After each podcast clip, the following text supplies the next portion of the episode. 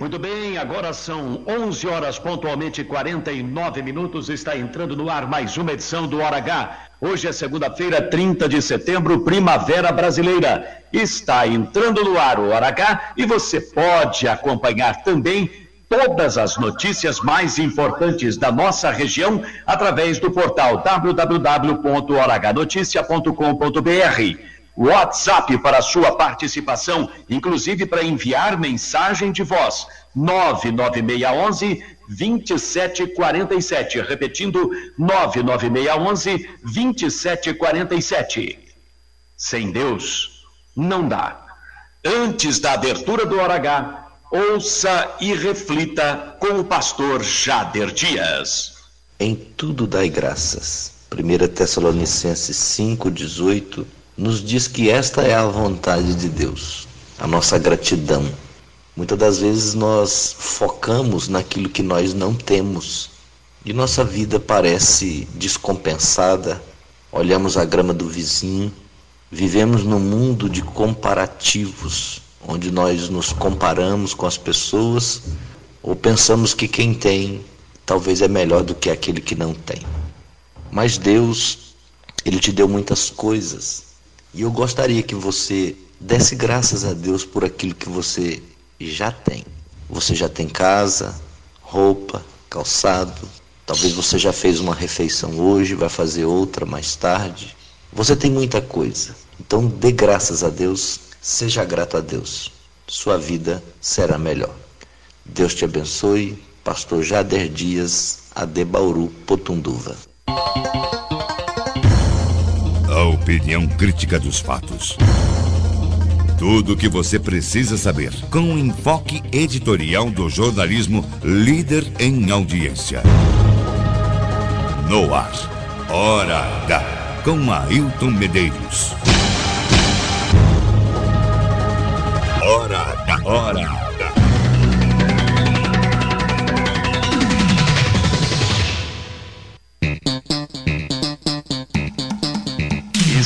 São estas as principais notícias do dia que você confere ao vivo a partir de agora no Hora H. Que história! Homem que matou o PM e foi morto em São Manuel havia matado a mulher e escondido o corpo na geladeira, amarrado com arame. Crueldade. Em Bauru, mulher degolada pelo marido estava grávida e foi morta na frente das filhas de dois e três anos de idade. Tragédia, atropelamento, facadas e espancamento deixam um morto, três feridos graves em Jaú. Mais polícia, agora com Jefferson Vieira. Jovem desaparecida Ana Laura foi encontrada. Acidente de trânsito em Bocaina tira a vida de dois jovens. Acidente na vicinal José Maria Verdini deixa condutor de veículo gravemente ferido. Criminoso que roubou, queimou e atropelou o motorista é reconhecido pela vítima. Cidade Mineira fica sem vereadores após todos serem presos por desvio. Que barbaridade, hein? Ônibus circular. Promotor dá parecer pela suspensão do reajuste de tarifa e abertura de licitação para o transporte coletivo em Jaú. Já já os detalhes. Agora Arthur Filho e os destaques da política no Hora H. O vereador Tito Coló fala sobre a SEI do loteador e coloca dúvidas sobre assinatura de vereadores da oposição. E ainda, requerimento sobre plano diretor. Ele diz que empresa quer gerar cerca de 500 empregos na cidade e não consegue sem a revisão do plano. Os detalhes em instantes no Hora H. Muito bem, agora vamos saber o destaque do doutor Antônio Orselli, também no estúdio. Justiça autoriza que criança tenha o nome dos tios avós e também dos pais na certidão de nascimento. Daqui a pouco. Temperaturas em elevação e a semana começa com tempo estável. Detalhe completo sobre o tempo no Hora H. Bom resultado. Galinha empata em Mogi das Cruzes e decide a vaga às quartas de final aqui no Jauzão. Detalhes no Hora H.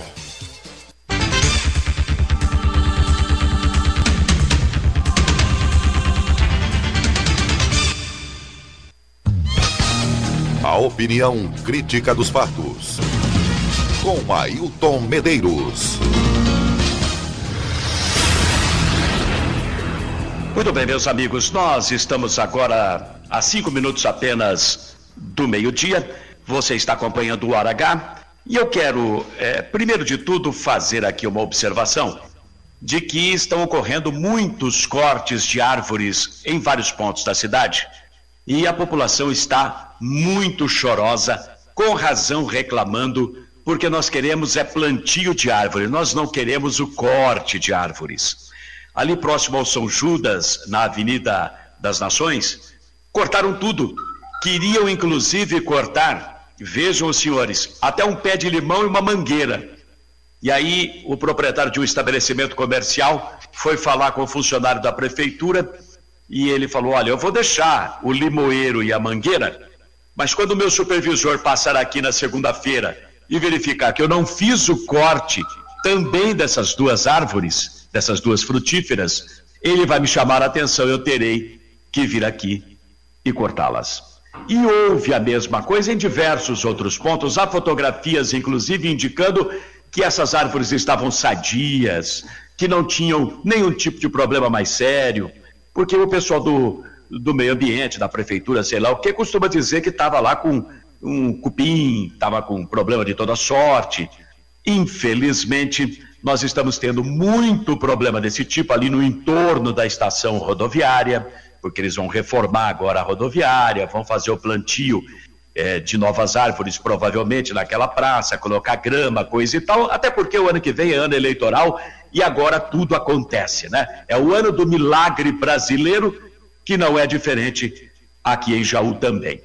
E olha, eu recebi outras tantas reclamações de vários outros pontos da cidade, inclusive, olha só, uma galeria pluvial que estaria aberta, arrebentada, oferecendo risco às pessoas lá no Novo Horizonte, tudo isso a nossa equipe de reportagem já está correndo atrás, já está buscando abordar.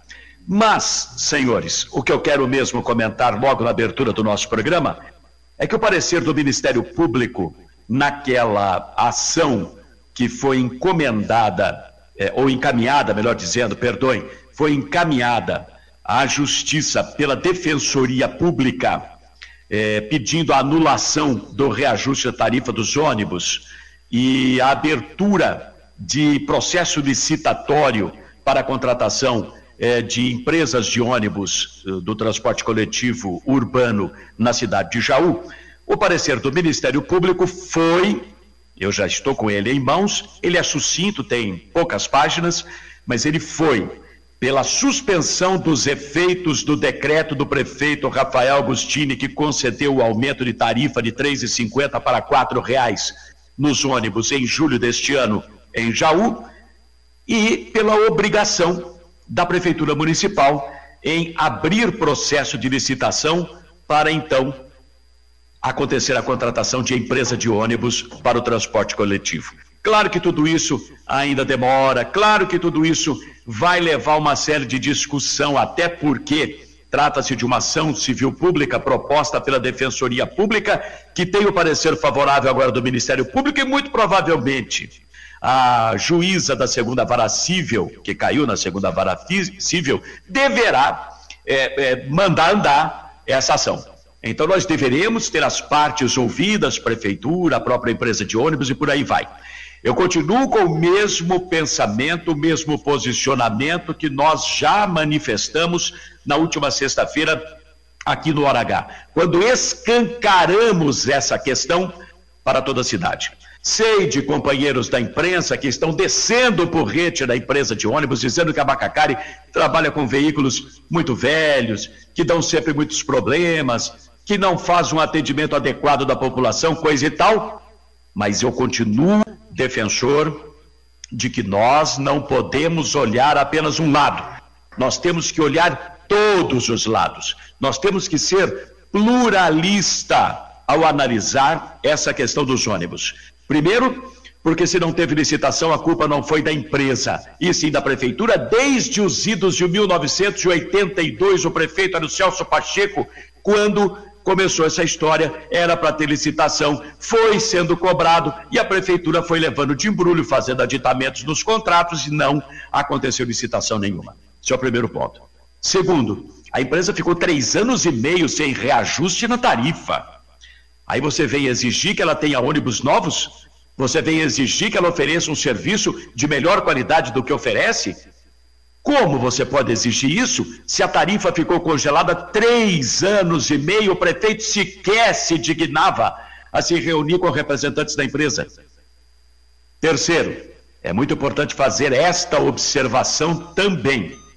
A empresa está bancando do próprio bolso o vale para o transporte dos deficientes e está bancando do próprio bolso a integração entre Jaú e o distrito de Potunduva, que houve todo um falatório, todo um rebuliço político que o prefeito fez, o prefeito é que conquistou, mas pergunta se a prefeitura está pagando isso e desde quando não está pagando. Então tem muito detalhe que precisa ser observado nessa questão. Talvez até uma ação civil pública, como está sendo proposta agora, e que deverá ser acatada, pelo visto, pela juíza da segunda vara civil, até porque tem o parecer favorável do Ministério Público, então deve seguir adiante. Talvez uma ação dessa seja esclarecedora, o momento adequado, a oportunidade ideal para se escancarar tudo o que está acontecendo em Jaú não é de hoje, vem de longa data. E eu vou observar, mais uma vez, atenção no que eu vou falar. Já acompanhei processos licitatórios do transporte coletivo na cidade de O prefeito chegou a ser caçado, inclusive. Maior confusão da paróquia. Serviço péssimo que foi estabelecido pelas empresas que chegaram. Já acompanhei em Bauru, cheio de reclamação, são empresas quase sempre do mesmo grupo econômico, porque há um cartel estabelecido entre elas, infelizmente, e acompanhei isso passo a passo na cidade de Marília, onde hoje a população, olha, pede a volta da empresa circular, a velha empresa circular, porque as novas que chegaram, a Grande Marília, que na verdade é a Grande Bauru, e Aviação Sorriso, que pertencem todas ao mesmo grupo econômico, essas empresas não estão fazendo serviço a contento. E pior, implantaram a bilhetagem eletrônica, demitiram os cobradores, empregos a menos, uma centena de empregos a menos em Jaú, pode ter certeza disso. Isso vai acabar acontecendo após a licitação. Não estou dizendo que não tem que ter licitação, não. Estou dizendo que o edital quase sempre é o mesmo e leva a isto que eu estou falando é uma confusão tremenda. Sem falar nessa questão do passe integração, que eles vão implantar em todos os pontos, aquela coisa toda. O motorista vai fazer as vezes do cobrador e não vai receber para isso, e a população continuará reclamando dos problemas do transporte coletivo. E o pior, hoje é fácil você ter um telefone, você ter um guichê lá no terminal urbano e você tem a empresa instalada, o escritório dela bem na frente do terminal. Você vai lá, bate palmas, é atendido, faz a sua reclamação. Sabe quando você vai conseguir falar com as novas empresas que chegarem fruto da licitação? Nunca, meu bem. Pensem nisso. Contra a verdade não há argumento. Hora H com Ailton Medeiros. Jornalismo com credibilidade.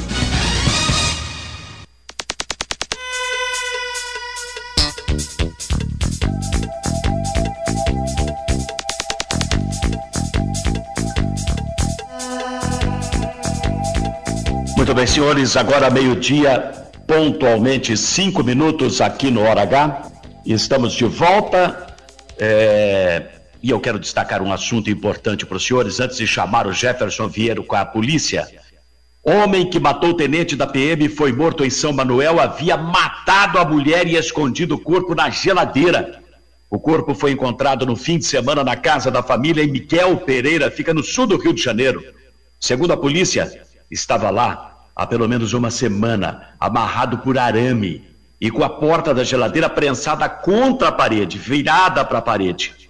Luan Newton Martins é acusado de ter matado a esposa Ione dos Santos e fugido com o carro dela. o mesmo carro envolvido em acidente na rodovia Marechal Rondon, em São Manuel, na quarta-feira passada. Voltando de evento em São Paulo, com outros oficiais da PM, o tenente Felipe Atanásio, de apenas 24 anos de idade, trocou tiros com o Luan e acabou morto ao tentar apaziguar discussão entre os envolvidos no acidente. Luan também morreu nesse tiroteio. E outros dois oficiais PMs, mais um tenente e um capitão, ficaram feridos e estão internados. Tudo leva a crer que o Luan temia ser descoberto pela morte da mulher ao apresentar o documento do carro que estava em nome dela.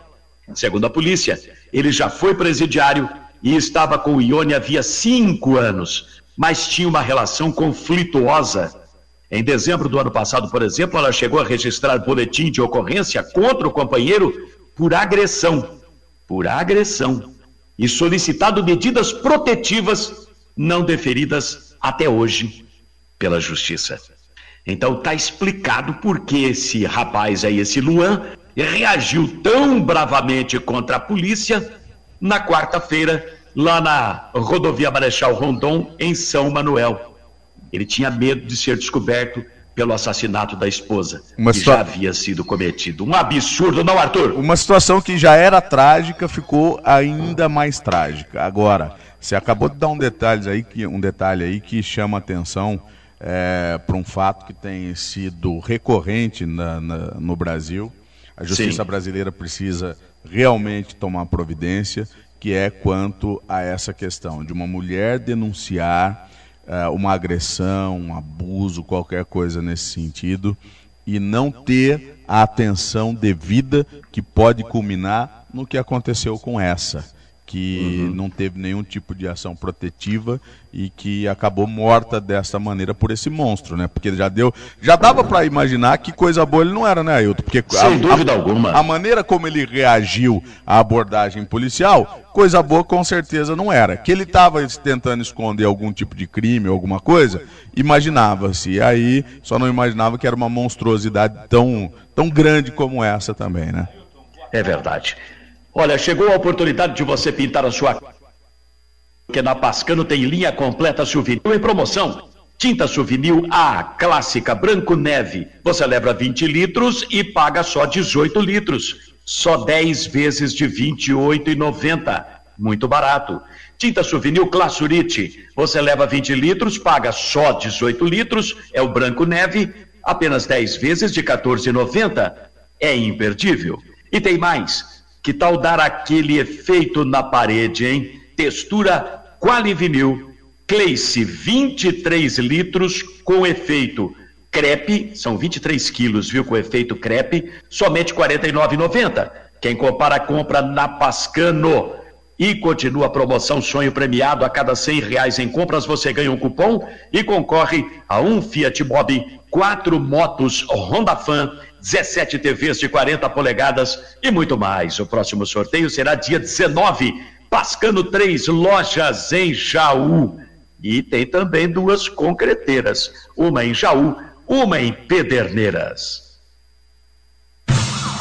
Noticiário Policial. Meio-dia, 10 minutos, hora de chamar o Jefferson Vieira. Mais notícias da polícia. Nossa, quanta coisa aconteceu, hein?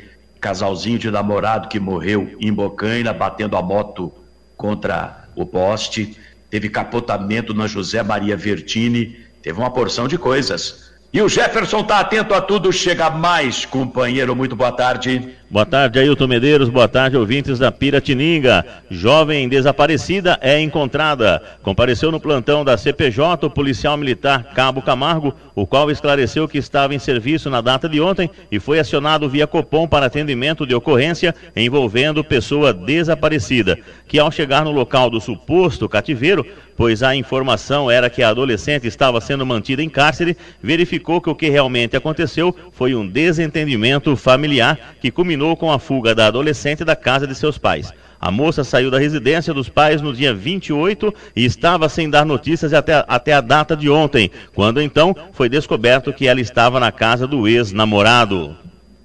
Acidente de trânsito em Bocaina tira a vida de dois jovens. Os policiais militares, militares Cabo Glauber e Soldado Tussi informaram que houve um acidente de trânsito no município de Bocaina que resultou na morte do condutor da moto e da passageira.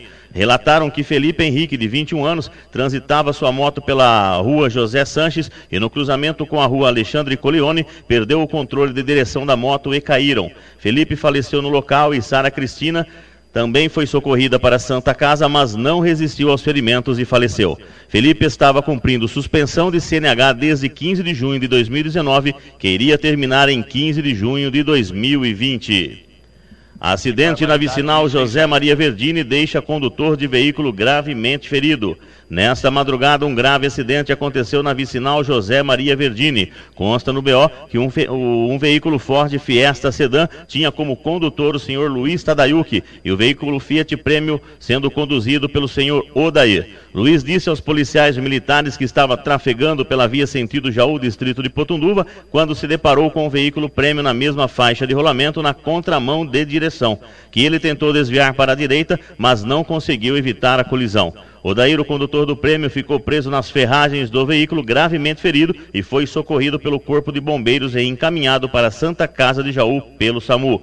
No prêmio estavam acompanhando Odair, Antônio, que se encontra internado, e Nilceia, que foi atendida pela equipe médica e liberada em seguida. O condutor do Fiesta. Né?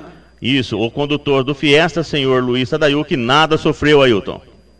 Que coisa, eu recebi umas fotos desse capotamento aí, eu fiquei foi, impressionado. Foi um milagre, rapaz. viu, Ailton? Eu tive no local, um na hora do acidente, eu passei lá, uhum. realmente é, foi assustador.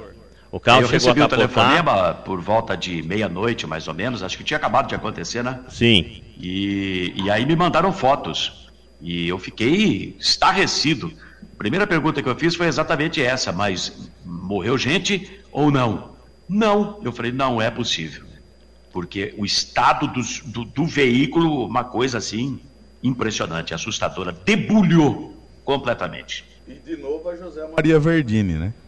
De novo a José Maria Verdini. E aí os vereadores ficam discutindo quem é que engravidou o Estado para ele estar gestando a recuperação, o recapeamento dessa estrada vicinal. Uma pouca vergonha, né? Ela fica tanto tempo sem nenhum tipo de cuidado e agora fica esse estapeamento político entre os vereadores para ver quem é que é, entre aspas, o pai da criança. Sabe quem é o pai da criança? O governador de São Paulo, que se chama João Dória e que tem como parceiros políticos em Jaú o Tito Coló, o Tuco Bauab, o João Pacheco, não é? o, o Moretti, que são os vereadores de oposição que foram lá de chapéu na mão pedir essa obra que agora vai sair. Tenho fé em Deus que saia e o mais rápido possível, porque a estrada está realmente horrível. Hora H, com Ailton Medeiros. Jornalismo com personalidade.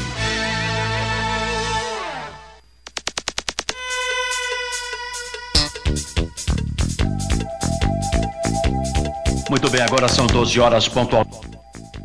Nós continuamos com o Hora H. E eu quero saber se o Arthur já está com material de política nas mãos aí. Tá tudo prontinho, Arthur?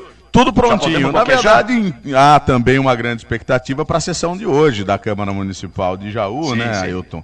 Até porque nós estamos com a questão principalmente da SEI dos loteadores e, claro, outras questões também. Porém, nós não temos nenhum projeto em si é, que, que tramite hoje na sessão da Câmara Municipal de grande relevância e de grande destaque. Vai ficar mesmo por conta das oratórias, né, que nós vamos acompanhar também na sessão que começa logo mais às 16 horas, famoso 4 da tarde. Mas fizemos questão de conversar com o vereador Tito Coló e falar a respeito da questão da SEI, até porque o Tito Coló é um dos vereadores que já assinou a, a SEI para que possa ser aberta. Porém, nós sabemos que precisa pelo menos, né, de seis assinaturas e até o momento nós temos quatro. Bom, você já adivinhou outro dia que quais são os quatro que assinaram a SEI, do, a, a SEI dos loteadores, né? O Tuco Bauab, o Maurílio Moretti, o João Pacheco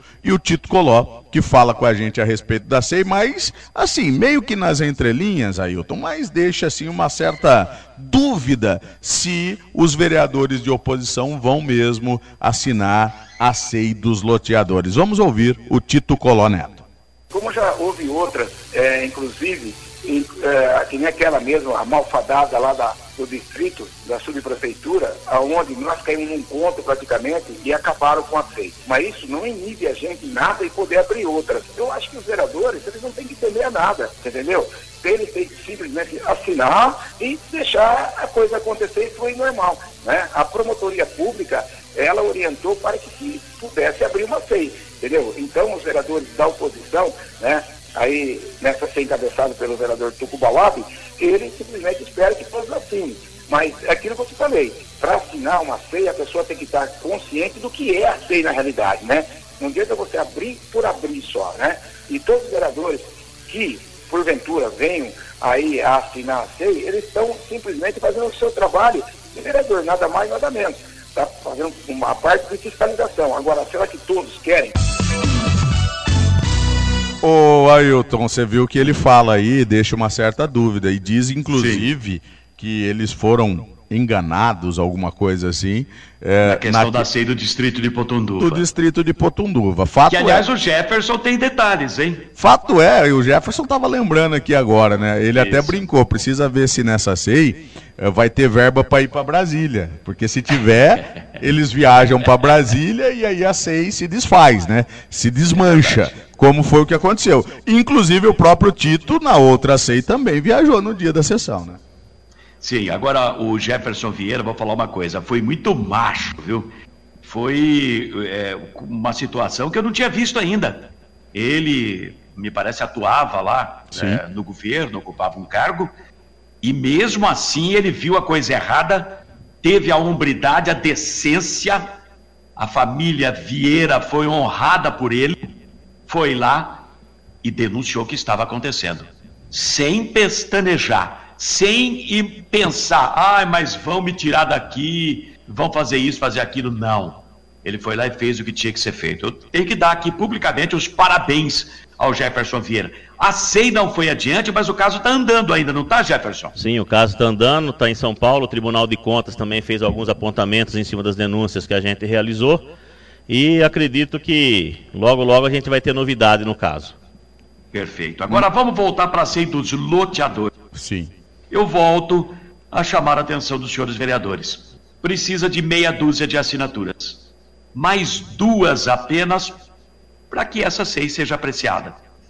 Aí depois são oito vereadores que vão compor a comissão especial de inquérito, caso ela seja acolhida pela Câmara.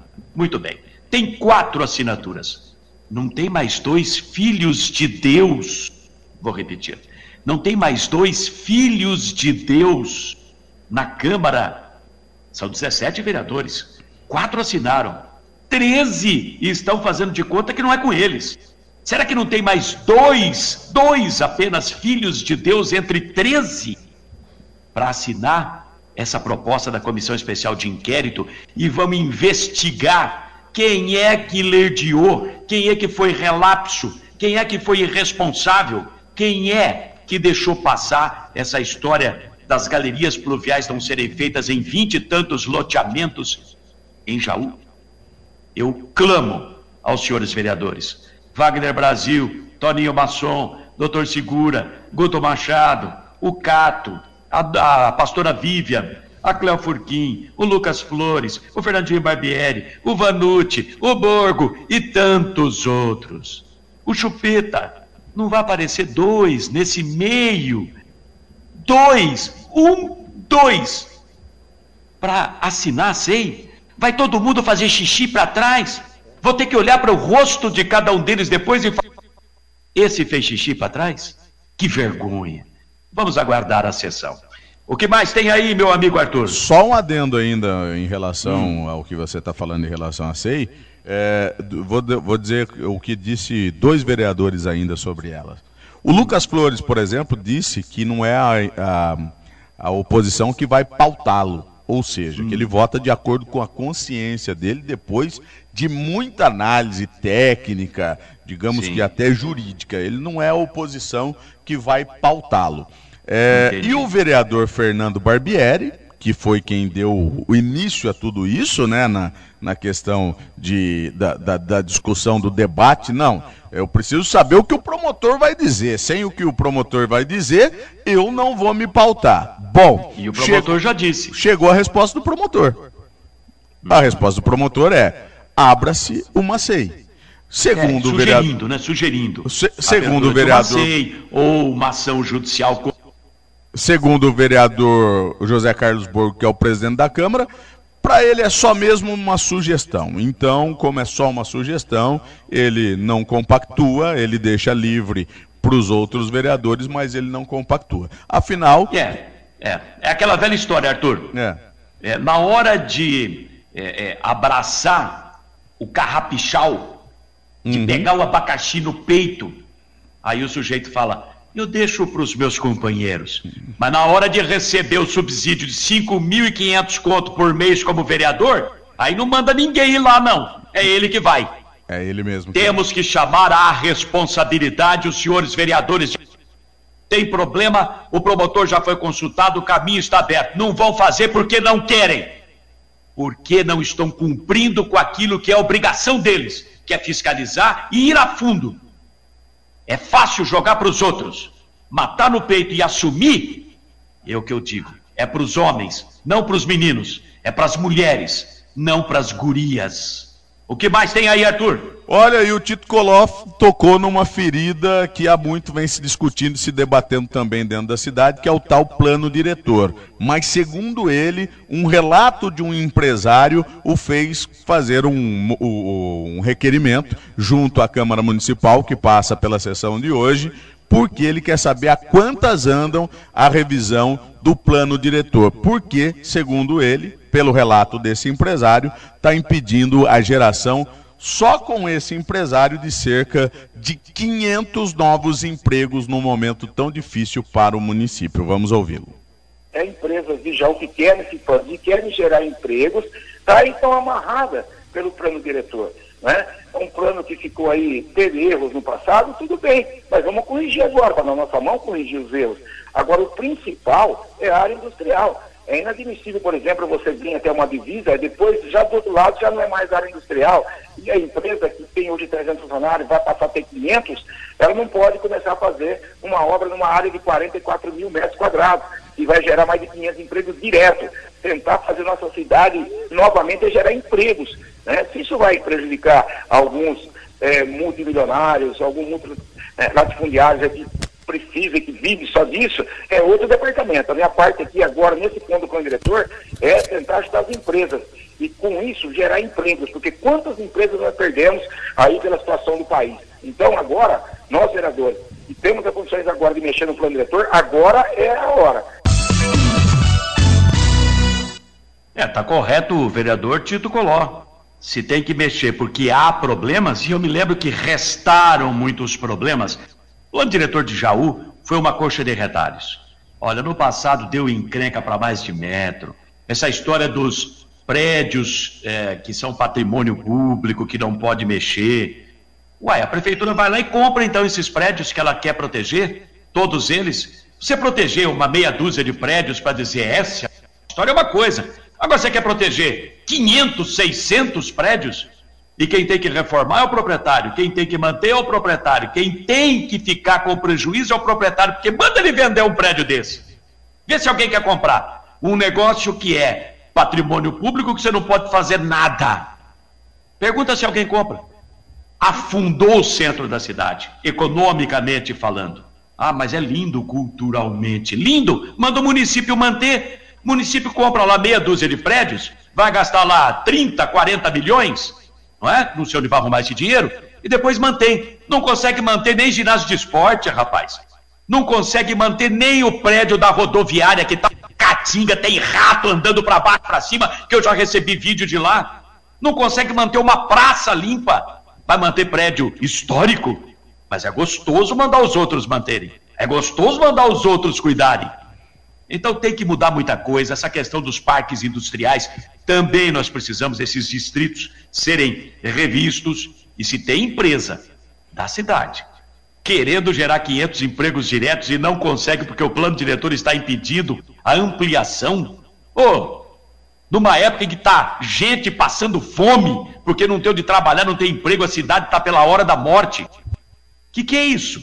Vamos pôr a mão na consciência, gente. Vamos começar a pensar adequadamente, botar o Tico para falar com o Teco. E não colocar uma barreira de concreto entre o Tico e o Teco, que não se falam, e fica a cidade parada do jeito como está. É isso, Arthur? É isso, e inclusive, né, o que se cobra já há algum tempo é que novos distritos industriais Sim. possam ser serem abertos. Há inclusive também um que se discute muito também lá no distrito uh, de Potunduva, Sim. ali me parece próximo ao cemitério, que é uma área que foi ali feita uma permuta, alguma coisa nesse sentido, e que também até hoje não saiu do papel. Por que tanta dificuldade? Por que tanto, é, é, tanto problema para se conseguir trazer um distrito industrial e fazer com que, principalmente os empresários daqui mesmo, que queiram gerar emprego, possam gerar? Nem vou falar de trazer de fora, porque não está conseguindo nem é, é área. Atender tá as daqui. Para atender os daqui, que há, há conversas e conversações de que alguns empresários tensionam até sair do município, ir para outras cidades menores da nossa região, Ailton. Ah, Boracéia, o pessoal está indo para lá. Doutor Antônio Orcélio, o senhor acompanha isso há muitos anos também, porque Sim. muito tempo na imprensa também, né, Orcélio? Eu me lembro bem, o último distrito industrial, por coincidência, na época eu era repórter, aqui nessa mesma emissora, em 1994, eu me lembro que o Valdemar Bauab, saudoso ex-prefeito Valdemar Bauab, ele foi pessoalmente ver os tratores derrubando a cana, lá onde hoje é o sétimo distrito e o Jardim Orlando Ometo. E, e meados de 94 ele começou a fazer o loteamento para o sétimo distrito e em 96 e veio o oitavo que foi o Paulo Sérgio que fez. Sim, finalzinho de 96 o décimo, o sétimo distrito já estava praticamente pronto. Eu acho que a entrega foi feita pelo Dr. Paulo Sérgio, mas acho que o sorteio até para os, os empresários no sétimo distrito foi feito ainda em 94. Na Veja só, faz então 25 anos que o último distrito industrial patrocinado pela municipalidade foi feito em Jaú. Faz 25 anos que eu ouço falar do oitavo distrito industrial lá nos altos da cidade, lá na zona leste da cidade, e até é, agora saída nada. lá para dois é, Exatamente. Desculpa, hum. Saída de Brotas, né? Ali. Isso, isso. Teria, Exato. ali seria um local. Isso, as discussões começaram em 96, Ailton, que ali e seria a coisa o está enrolada até hoje, né? Já dava para estar no 15 distrito industrial. é, em outras localidades eu acho que mas em Jaú, meu filho. Porque sabe, aí tem um, cê, ó, ó, em Jaú tem um que puxa para frente. Tem 180 puxando para trás. Aí não dá, né? Que que é, é, talvez o ouvinte não entenda uma coisa muito importante, ou então não saiba um, algo muito importante sobre os distritos industriais. Eles são zonas industriais que são criadas exclusivamente para o crescimento ou para a geração de emprego, o crescimento do, do, do, do, trabalho na cidade. E os benefícios concedidos são muito vantajosos. Descontos de IPTU, às vezes até isenção em IPTU, eh, benefícios, outros benefícios fiscais, ISS, por exemplo, terreno a preços muito mais convidativos do que os terrenos que estão sendo vendidos aí no mercado para empresas. Então, as facilidades de um distrito industrial promovido pelo município é, são muitas. Por isso que tem Sim. tanta gente saindo daqui, indo para distrito industrial e mineiros do Tietê, Pederneiras, Macatuba, Lençóis Sim. Paulista. São cidades que estão. É, preferem ter uma renúncia fiscal. É, uma, não diria renúncia, preferem dar incentivos fiscais aos empresários para geração de emprego. E faz, nas minhas contas, faz 25 anos que Jaú não, não investe mais em emprego. Tá certo. A gente vai voltar daqui a pouquinho com outras notícias ao Hora H você pode acessar para saber as principais notícias de toda a cidade e a região no portal www.orhnoticia.com.br. E você pode também participar do nosso programa, mandar a sua mensagem de texto ou de voz. Você pode boquejar à vontade, a gente põe no ar através do WhatsApp da Piratininga. 99611 2747. Repito, 99611 2747. Nós vamos voltar daqui a pouquinho, mas antes eu falo do único plano de assistência familiar da funerária Jauense. O único que oferece segurança total para toda a família. Convênio médico não é parceria com qualquer um, não. É exclusiva parceria com a Unimed. Parceria com laboratórios, com dentistas, com fisioterapeutas, com profissionais liberais, todos eles, com o comércio em geral. Aproveite! Veja a lista completa dos conveniados no site www.funerariajauense.com.br ou vá direto lá. Fica na funerária mesmo, na Rangel, ao lado do São Judas, facinho no centro da cidade. Atendimento 24 horas. Sabe quanto custa o único plano de assistência familiar da funerária jauense? Pouco mais de um real e cinquenta centavos por dia. Menos do que o preço de um cafezinho e você garante todas essas vantagens e benefícios em vida para você e sua família. Vá, confira. Na Rangel, ao lado do São Judas, único plano de assistência familiar da Funerária Jauense. Hora H, com Ailton Medeiros. Jornalismo com personalidade.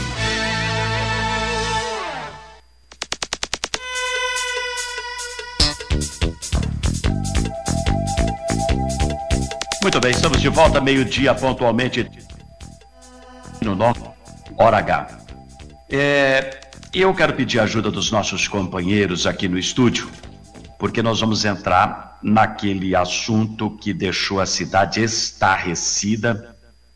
É, foi uma verdadeira tragédia ocorrida na madrugada do último sábado. Foi em frente ao Torino, madrugada do sábado, uma facada no peito matou o adolescente LFRJ de 15 anos. Depois de um guardador de carros, o Cleiton Manuel, de 24 anos, ter sido atropelado pelo pintor de paredes Versi de Oliveira, de 53 anos, que ato contínuo ao atropelamento fugiu do local.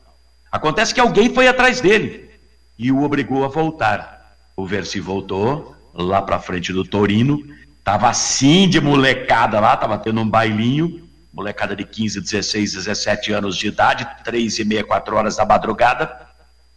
O Versi, segundo algumas testemunhas, parece que estava é, meio que alcoolizado, parece, hein? É, ficou no carro. O filho dele, o Carlos Henrique de Oliveira de Vitor, que estava com ele, desceu, foi acompanhar o socorro do Cleiton que havia sido atropelado. Foi quando o adolescente LF tentou apanhar as chaves do contato do carro do Versi, que já não estava mais lá, porque o próprio filho tinha tirado as chaves e colocado no bolso, mas o menino não sabia. O menino, 15 anos de idade, meteu parte do corpo dentro do carro, esticou a mão para pegar as chaves, quando recebeu uma facada desferida pelo Versi, de dentro do carro para fora, pegou no peito, o menino saiu caminhando, só deu tempo de dizer: fui esfaqueado, fui esfaqueado. Falou duas vezes. Caiu morto. Ali o bombeiro já estava socorrendo o Cleiton. A molecada em frente ao Torino, quando viu tudo isso, partiu para cima do Versi. O Versi, com a faca na mão, saiu do carro para tentar se defender.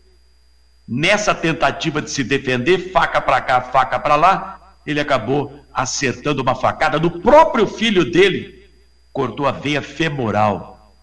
Então foi internado o Cleiton, que foi atropelado, o filho dele, o Carlos Henrique, o filho do Versi, né, o Carlos Henrique, com a facada na veia femoral, perdeu muito sangue, estado é sério lá no hospital, e o próprio Versi, que depois disso foi espancado, pedrada na cabeça, pedaço de pau, a molecada descia a margem do rio Jaú, voltava com pedaço de concreto, pedra, pau, e tudo, batendo na cabeça do Versi. Deu o que fazer para tirar a molecada de cima dele. Foi socorrido desfigurado, com traumatismo craniano, está lá na Santa Casa também. Uma testemunha que pediu para não ser identificada falou com a reportagem do Hora H. Por sinal, quem passou por lá e acabou conversando eh, com essa testemunha foi o, o Antônio Orselli. Ouçam, a pessoa pediu para não ser identificada, mas ela assistiu tudo. Ele voltou, tava tudo em paz até então. Aí só que o filho dele só alterou a voz, aí eles começaram a agredir o filho dele. Aí ele só pra fora e deu uma, uma, facada no menino que tentou pegar a chave dentro do carro dele.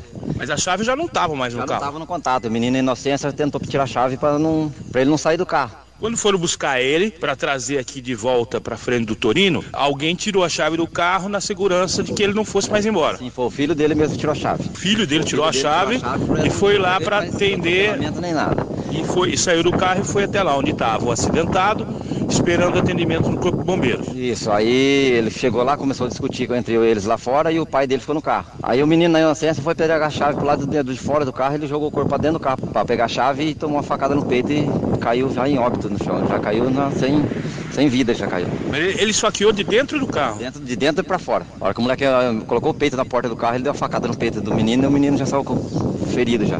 E aí ele disse, fui esfaqueado. Aí ele saiu gritando que foi esfaqueado e caiu no chão, já caiu já imóvel, não se movia mais.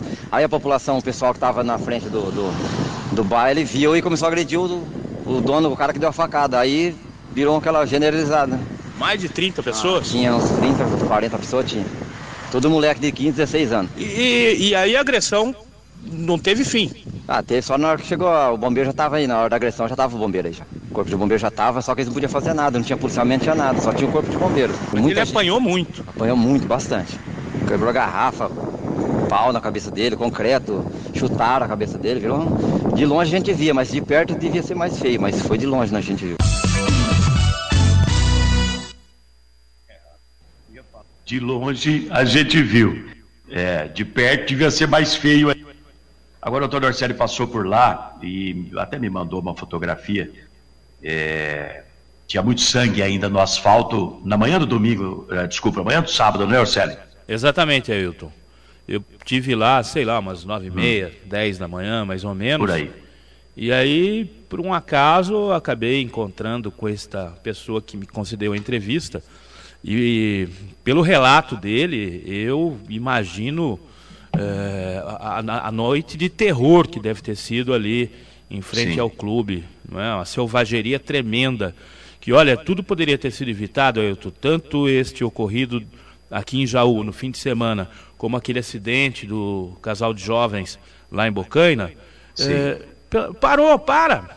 Aconteceu um acidente, atropelou, está embriagado, tá, para, para o carro é melhor você perder o carro, guincha, leva embora. No caso dos meninos lá em Bocaina, tivesse parado na abordagem, o máximo que poderia acontecer seria uma infração administrativa, ia perder de novo a carteira que já não havia perdido, que já havia perdido, mas estariam Sim. vivos e essa confusão toda, acredito eu pessoalmente, não teria acontecido se lá atrás, quando ocorreu o acidente, porque o próprio entrevistado me disse, Ailton, que o flanelinha estava no meio da rua. Certo. Ele não estava no meio-fio, ou seja, o motorista ele, ele, não, ele não perdeu a condução do veículo. Ali é um local mal iluminado, muito escuro, e segundo o, o entrevistado, tinha muito carro. E o flanelinha estava lá no meio da rua. E aconteceu, foi um acidente. O primeiro ocorrido. O que não poderia ter acontecido depois. Os desdobramentos. Os desdobramentos. E é. é por isso que eu sempre digo aos jovens, principalmente, e aos mais velhos também: se tomou uma canjibrina na noite, está com o carro, viu uma viatura policial, fez abordar, eh, fez sinal para parar, para. Para. Para, é a melhor coisa a fazer. É, você tem razão, Marcelo. Muito poderia se evitar essa tragédia aí até porque, é, eu vou dizer uma coisa para você, eu acho que o Flanelinha é o que está em melhor estado de saúde nesse momento. Sim, me parece Pai, até filho, que já foi... o filho. É, é, me parece que foi até liberado no sábado pela manhã mesmo, ou no, no domingo. Não teve ferimentos graves, ferimentos leves, parece que uma fratura, algo assim. E agora você veja o menino adolescente lá, morreu, uma facada no peito. Pai, o ver se está em estado grave, com traumatismo craniano, deve estar com a cabeça desse tamanho inchada de tanta porrada que tomou, e o filho dele com um corte na veia femoral. É uma coisa muito séria. Ailton, então, eu, olha eu... os desdobramentos, né? Que absurdo. Pois não. Sim, é, eu não gosto muito de ficar é, é, contando detalhes, porque eu, pessoalmente, fico muito impressionado e acredito que muita gente que está nos ouvindo também. Mas eu encontrei um, um cenário impressionante. Para você ter uma ideia, sabe aquele tachão refletivo que fica no meio da rua? Sim, sim. Até sim. um tachão arrancaram do meio da rua para atingir a cabeça do motorista. Meu Deus. É, e é, essa... é o que você falou, é, é, né, Arthur? É e, o que é, ele falou. E, a, e eu acho, Se tivesse existe... estancado ali no começo, Exatamente. toda essa tragédia não teria acontecido. Exatamente. E olha, eu acho que ainda existe uma questão aí muito preocupante que tem acontecido eh, nos últimos tempos. Essa sede que as pessoas estão de fazer justiça pelas próprias mãos. E o pior é, é que isso está piorando, viu, Arthur? Muito, muito, e muito. De uns tempos para cá, muito. Existe e justiça... a hora que nós tivermos aí o pessoal e com esse decreto aí presidencial das armas, coisa e tal, a hora que esse pessoal tiver com arma na cintura. Meu Deus. Hum. Meu Deus. Bom, vamos falar de mais um caso que foi impressionante nesse final de semana, só que este vem da cidade. Elisandra da Silva Vieira, de apenas 20 anos de idade, foi morta pelo marido na frente das filhas do casal, uma menininha de dois anos, a outra de três. No final de semana, repito, lá em Bauru. Ela foi degolada pelo marido José Valton da Silva, de 25 anos, que alegou ciúmes depois de uma suposta insinuação ouvida na rua de que a mulher o traía. O José chegou em casa com uma faca na mão, deu dois ou três golpes no pescoço da Elissandra, que já caiu, esvaindo-se em sangue, morreu no local. As filhas estavam lá, junto com ela. A menina mais velha de três anos saiu correndo, pulou o muro, foi pedir ajuda. Momentos mais tarde, com a ajuda da vizinhança, a polícia conseguiu prender o José, que está recolhido à cadeia de Havaí, passa hoje por audiência de custódia. Ele confessou o crime. A Elissandra, segundo o boletim de ocorrência, além das duas filhas, estava grávida. Meu Deus do céu. Quanta tragédia, gente. Vamos parar com as tragédias. A gente volta daqui a pouquinho, tem mais notícia de polícia com Jefferson Vieira e tem mais Arthur Filho e Antônio Orselli conosco aqui no estúdio. A maior audiência do rádio. Hora H com Ailton Medeiros.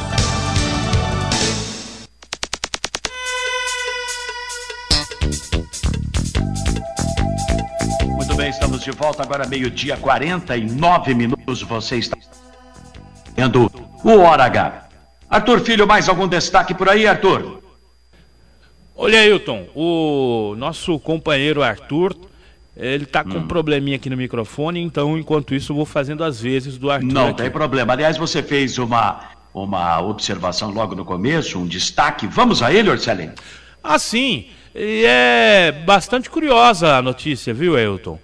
Um, um, juiz da quinta vara de, da família de Goiânia, quinta vara da família e sucessões, ele autorizou a inclusão do nome dos tios-avós junto com o nome dos pais na certidão de nascimento.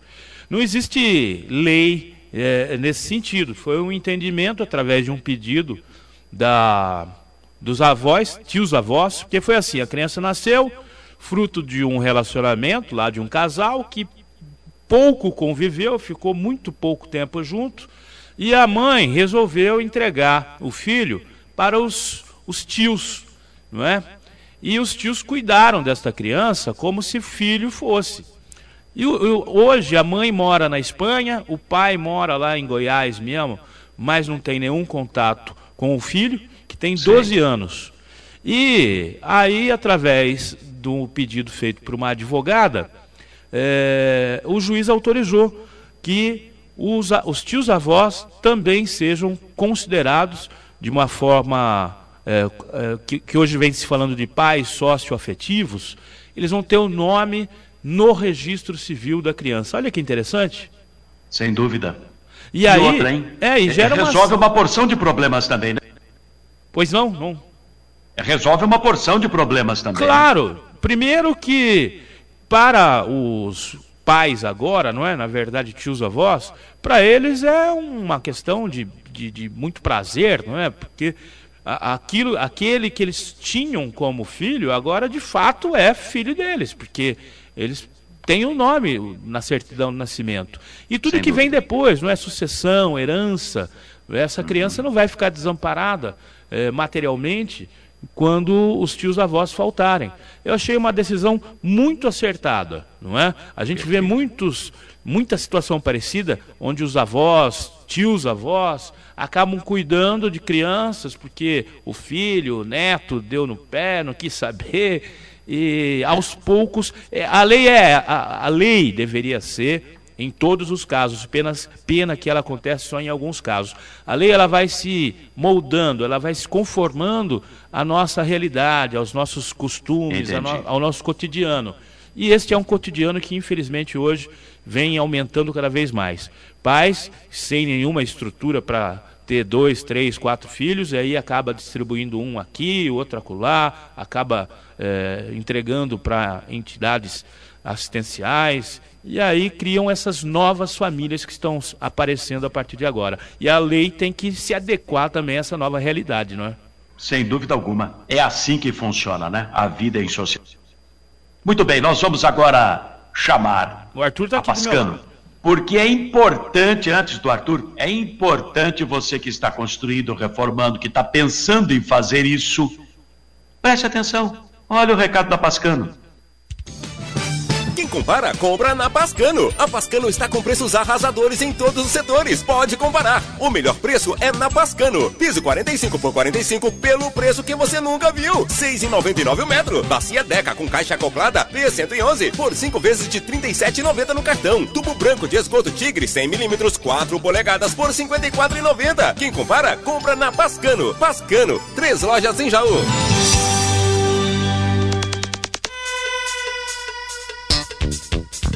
Muito bem, meio-dia 54 minutos. Depois de mais de um ano, a Prefeitura promete recuperar a iluminação da Avenida da.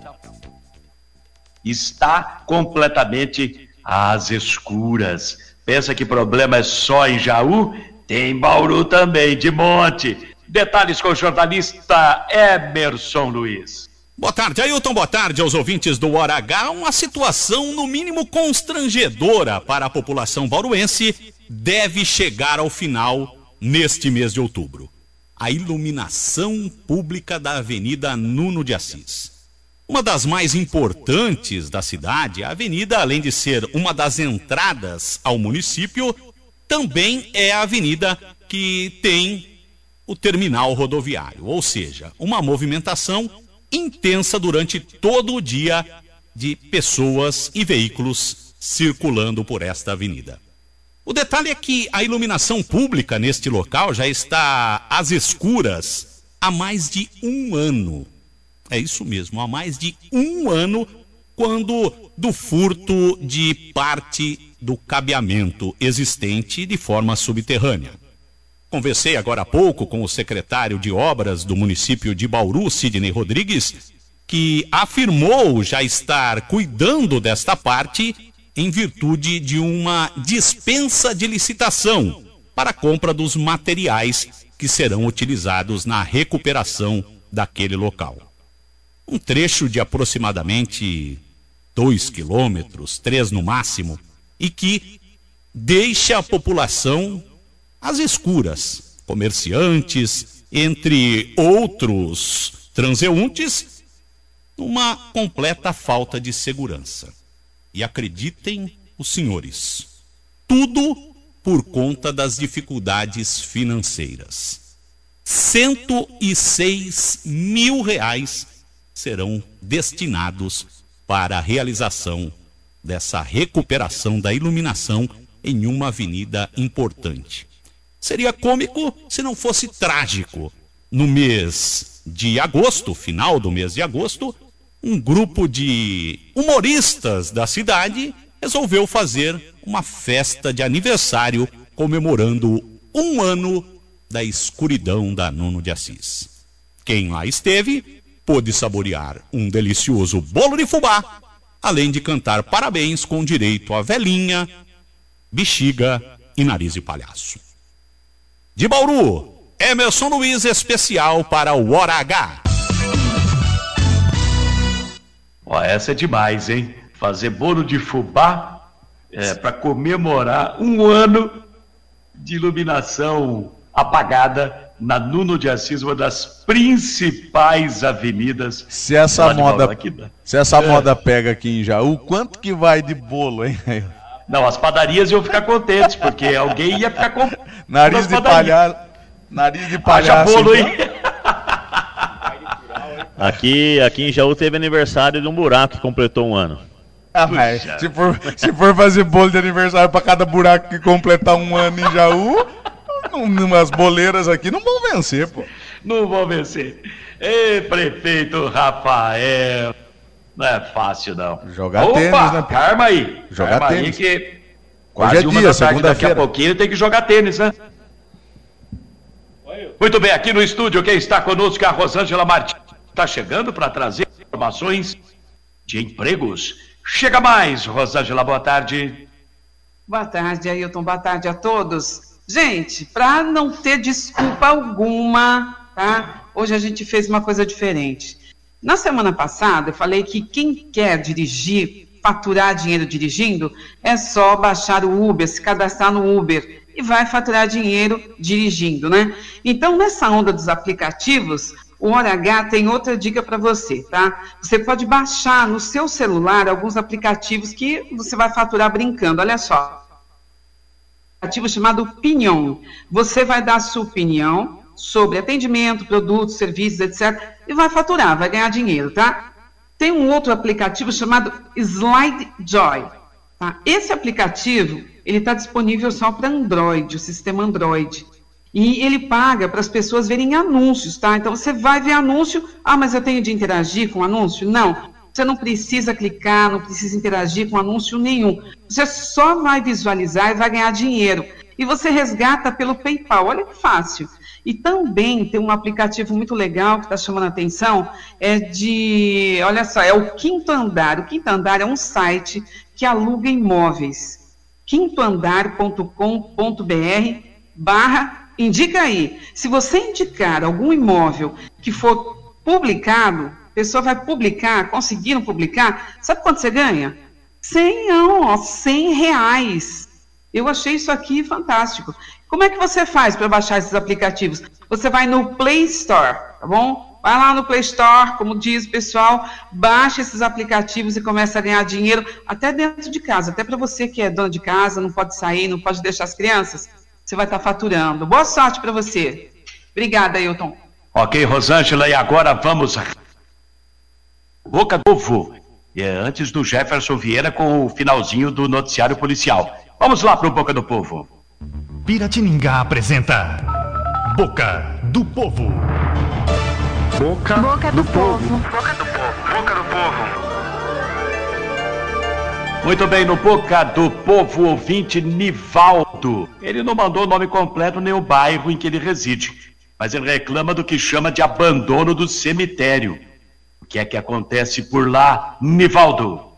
Estive lá no, no cemitério municipal. É um absurdo que tem de folha dentro lá do cemitério, lá nos túmulos, né? mas tá totalmente é, entopetado de folha. Aí eu, aí eu vi lá, né, uns três, quatro, cinco funcionários lá, né, mas que o cemitério tá bem sujo, tá totalmente abandonado lá, Ailton Medeiros, tá? E quem está duvidando aí, ó, dá uma passadinha lá, tá? Que vocês vão confirmar é, se eu estou falando a verdade ou não.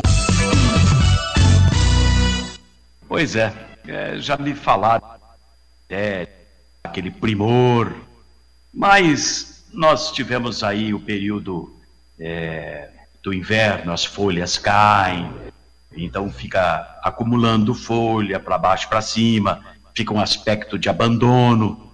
Quem sabe agora mude, né? Porque nós estamos no período das flores, na primavera. Tem tudo para mudar. Nivaldo, nós vamos botar um reparo mais a miúde em cima dessa questão do cemitério, tá bom? Quem tiver mais queixa, reclamação, é só mandar 99611 2747, a gente põe no ar. Meu amigo Jefferson Vieira, mais notícia de polícia, chega mais, Jefferson. Ailton Medeiros, esse foi destaque também no site horahnoticia.com.br. Criminoso que roubou, queimou e atropelou motorista é reconhecido pela vítima. Preso e já reconhecido pela vítima, criminoso que se passou por passageiro de carro de aplicativo para roubar o veículo, agredir, atear fogo e atropelar o motorista, continua sob investigação da polícia de Tupã. Ele foi preso neste final de semana. O motorista, o motorista foi chamado para fazer uma corrida entre as cidades vizinhas de Piacatu e Parapuã, na região de Tupã. A polícia a vítima contou que já tinha atendido esse mesmo homem anteriormente, mas que não o conhecia. Na sexta-feira, no meio do caminho entre as cidades, o homem armado anunciou o assalto. Depois de rodar com o carro da vítima por um tempo, o criminoso parou em uma estrada de terra. Jogou combustível e pôs fogo no motorista. Por fim, ainda passou com o carro por cima dele. A vítima se arrastou até um posto de gasolina nas proximidades, onde pediu socorro. Internado na UTI, o estado clínico do motorista é grave. O suspeito do crime foi preso em um bairro de Tupã. O carro da vítima foi encontrado em Penápolis, onde o receptador também acabou detido. De acordo com a polícia, o carro foi trocado por certa quantia em dinheiro e outro veículo mais velho, com o qual o ladrão retornou para Tupã. Ele foi preso quando se preparava para fugir. E resumo da história está é, tá queimado, o estado é grave, como você próprio observou. Eu peço desculpas aí que eu não coloquei meu microfone aqui adequadamente para poder falar. Mas, meus amigos, muito obrigado a todos. Alguém tem mais algum? Tenho sim, Ailton. Então vamos lá, Orcelli. Rapidinho aqui, ó. Hum. A Marisa, boleira lá do Jardim São Crispim, ela tá pedindo para mandar um alô para ela. A Marisa Olha, já tem. Se precisar de mão de obra, já tem. A Marisa Boleira, da onde é? Jardim São Crispim. Deve Jardim ser. São Crispim, um abraço, Marisa. Conhece, Rodrigo? Quero mandar um abraço também para Marli, que é costureira lá no Campos Prado. Marli. Está sempre sintonizada nos acompanhando. Mandar um abraço tá? também aqui, ó, que entrou em contato com a gente, nos ouve hum. todos os dias. O Tadeu, lá do, Tadeu. do Guarapuã. Tadeuzinho. Sim. E a família Gonçalves, de Marília, diz que está ligadinha no hora H. Faz aqui alguns elogios, programa de qualidade com excelente profissional. Parabéns, Rádio Piratininga. O João Ramos, que mandou um abraço também, é ouvinte diário e está muito contente com o teu retorno para Jaú, viu, Ailton? Que bom. Um abraço para o Pingo também, é, que está nos acompanhando. É, o doutor Fernando Rigg, que sempre está sintonizado também com a gente. Gente boa. E registro, tristemente, o falecimento do Tatu. Ele é irmão do André Sanches, do Newton Sanches, que já faleceram. O André faleceu até recentemente. Sim. E agora faleceu o Taturana, como o pessoal chamava, baita de um amigo, e lamentavelmente nos deixou. Meus sentimentos da família. Sem dúvida. Marcos o Arthur está falando alguma coisa? Isso, mandar um abraço para o Marcos Roberto Arroteia, que também está sempre acompanhando aqui e diz que muito feliz com a volta de Ailton Medeiros para o Rádio Jauense. Aliás, todos nós voltamos, né? O Ailton é voltou, o Arthur voltou e o Jefferson voltou. A Rosângela Martins também voltou. Mas é a volta dos que não foram. é, a gente foi, mas voltou. O Rodrigo Dalla também, que está na mesa de som, baita companheiro, hein? Está aí sempre segurando as pontas. É, Anderson Andreozzi também está nos acompanhando. É ligado aos cinco comerciários.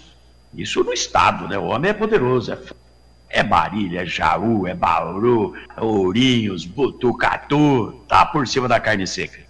O Márcio Almeida sempre sintonizado também. Um grande abraço a todos. Muito obrigado. A gente volta amanhã a partir de 11h45 com mais uma edição do Hora H. Amanhã repercutindo a sessão de hoje da Câmara Municipal. Vereadores, ó, ouvido do rádio. Assinem a SEI. Não vão fazer xixi para trás. Vamos separar os homens dos moleques, as mulheres das gurias. É a hora. Maria minha neta, um beijo. Vovô te ama. Tá sintonizada acompanhando também. A vovó também tá mandando um beijão. A vovó Badá. Álvaro, Camomila. Um abraço a todos. Fiquem com Deus. Tchau, tchau. Termina aqui. Hora H com Ailton Medeiros. Nossa equipe continua trabalhando para que você seja sempre o ouvinte mais bem informado.